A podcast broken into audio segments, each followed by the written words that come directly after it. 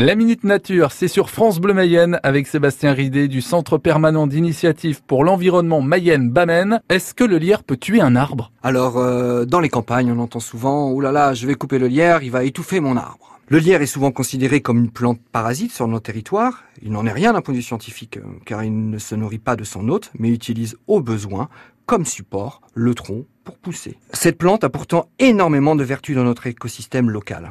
Elle a une floraison très tardive qui permet aux abeilles et autres pollinisateurs de se faire des ressources pour l'hiver. Une fructification hivernale pour les oiseaux comme les grives, les merles et tous les autres oiseaux mangeurs de graines qui adoreront manger ces fruits. Et un couvert dense offrant de nombreuses caches pour l'ensemble de la faune.